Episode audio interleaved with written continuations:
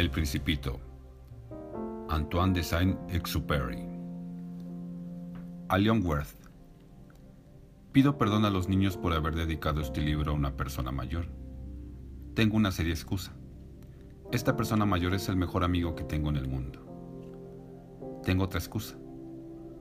Esta persona mayor es capaz de entenderlo todo, hasta los libros para niños.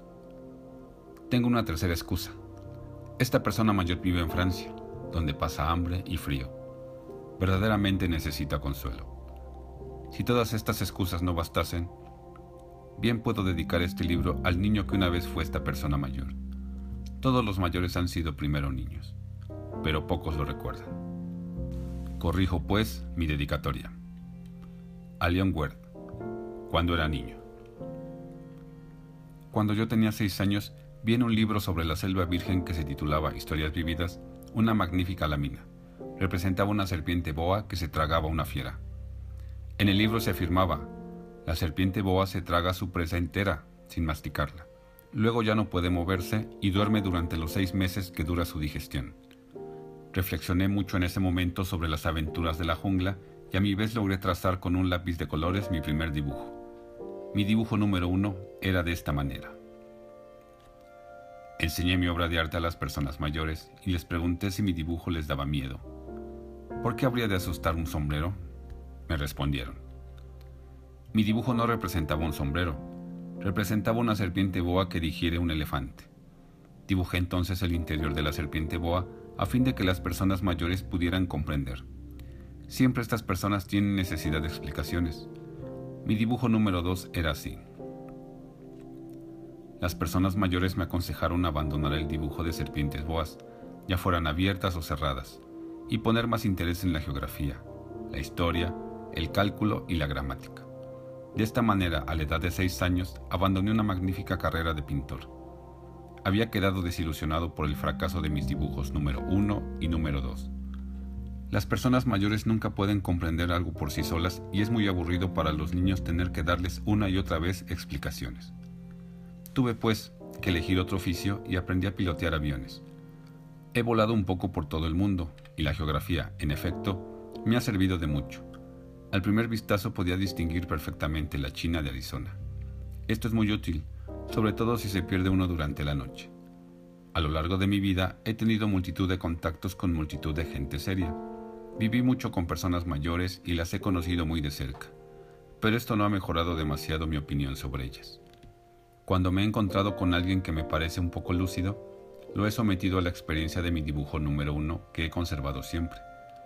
Quería saber si verdaderamente era un ser comprensivo, e invariablemente me contestaban siempre, es un sombrero. Me abstenía de hablarles de la serpiente boa, de la selva virgen y de las estrellas. Poniéndome a su altura, les hablaba del bridge, del golf, de política y de corbatas. Y mi interlocutor se quedaba muy contento de conocer a un hombre tan razonable. 2. Vivir así, solo, nadie con quien poder hablar verdaderamente.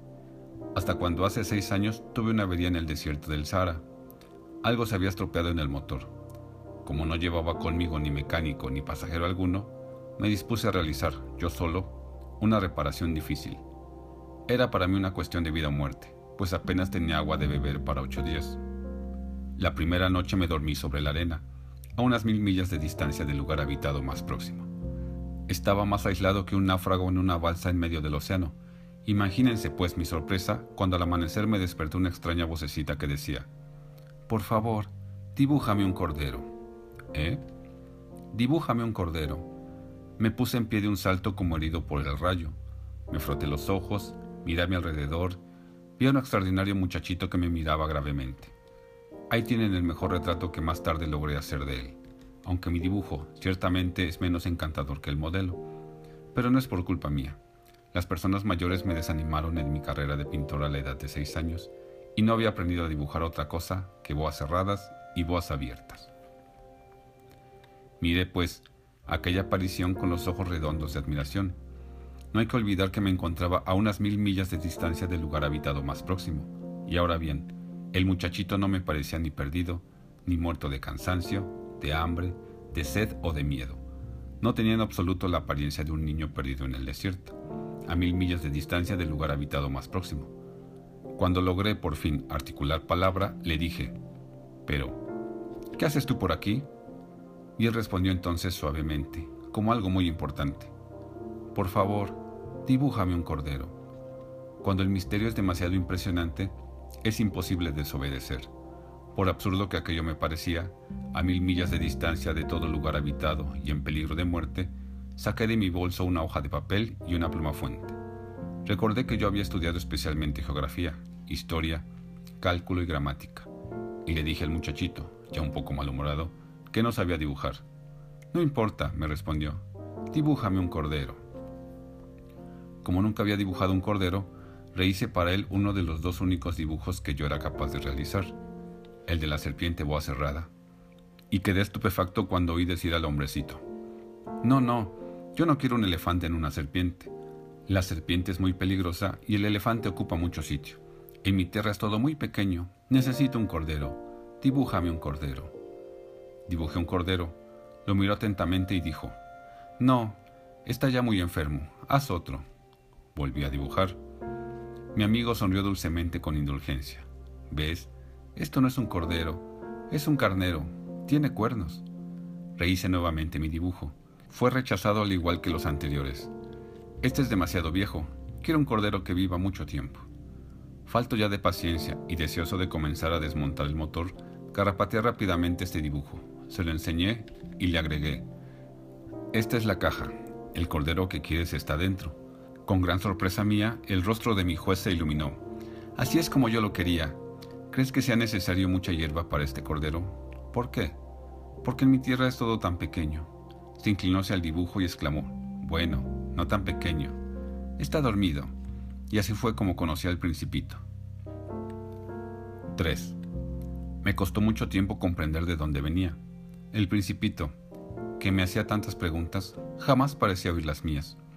Fueron palabras pronunciadas al azar, las que poco a poco me revelaron todo. Así, cuando distinguió por vez primera mi avión, no dibujaré mi avión por tratarse de un dibujo demasiado complejo para mí, me preguntó. ¿Qué es esa cosa? Eso no es una cosa, eso vuela, es un avión. Mi avión. Me sentí orgulloso al decirle que volaba. Él entonces gritó, ¿Cómo? ¿Has caído del cielo? Sí, le dije modestamente. Ah, qué curioso y el principito lanzó una graciosa carcajada que me irritó mucho. Me gusta que mis desgracias se tomen en serio, y añadió. Entonces, ¿tú también vienes del cielo? ¿De qué planeta eres tú? Divisé una luz en el misterio de su presencia y le pregunté bruscamente. ¿Tú vienes, pues, de otro planeta? Pero no me respondió. Movía lentamente la cabeza mirando detenidamente mi avión. Es cierto que, encima de eso, no puedes venir de muy lejos y se hundió en un ensueño durante largo tiempo. Luego, sacando de su bolsillo mi cordero, se abismó en la contemplación de su tesoro. Imagínense cómo me intrigó esta semiconfidencia sobre los otros planetas. Me esforcé, pues, en saber algo más. ¿De dónde vienes, muchachito? ¿Dónde está tu casa? ¿Dónde quieres llevarte mi cordero? Después de meditar silenciosamente me respondió. Lo bueno de la caja que me has dado es que por la noche le servirá de casa. Sin duda, y si eres bueno te daré también una cuerda y una estaca para atarlo durante el día. Esta proposición pareció chocar al principito. ¿Atarlo? ¿Qué idea más rara? Si no lo atas se te irá quién sabe dónde y se perderá. Mi amigo soltó una nueva carcajada. ¿Y dónde quieres que vaya? No sé, a cualquier parte. Derecho camino adelante. Entonces el principito señaló con gravedad. No importa, es tan pequeña mi tierra. Y agregó quizás con un poco de melancolía derecho, camino adelante, no se puede ir muy lejos. 4. De esta manera supe una segunda cosa muy importante. Su planeta de origen era apenas más grande que una casa. Esto no podía asombrarme mucho.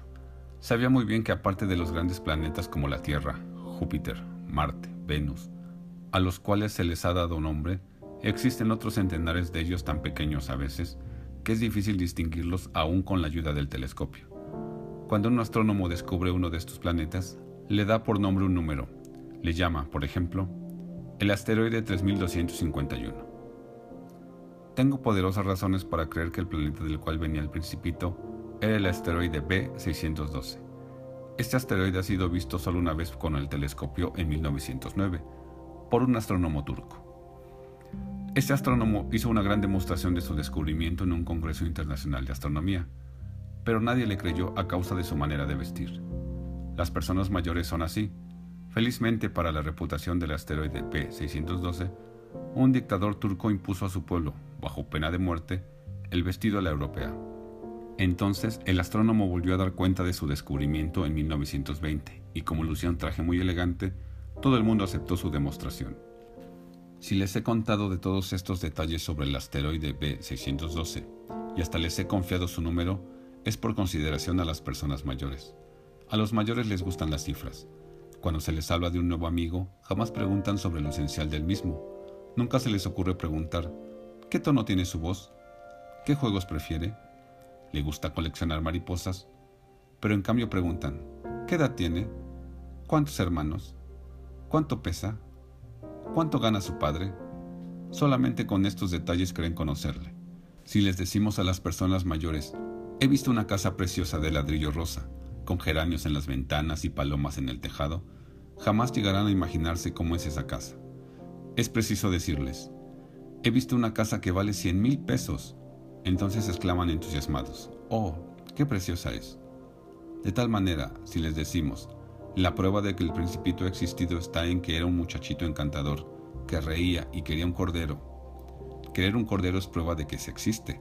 Las personas mayores se encogerán de hombros y nos dirán que somos unos niños.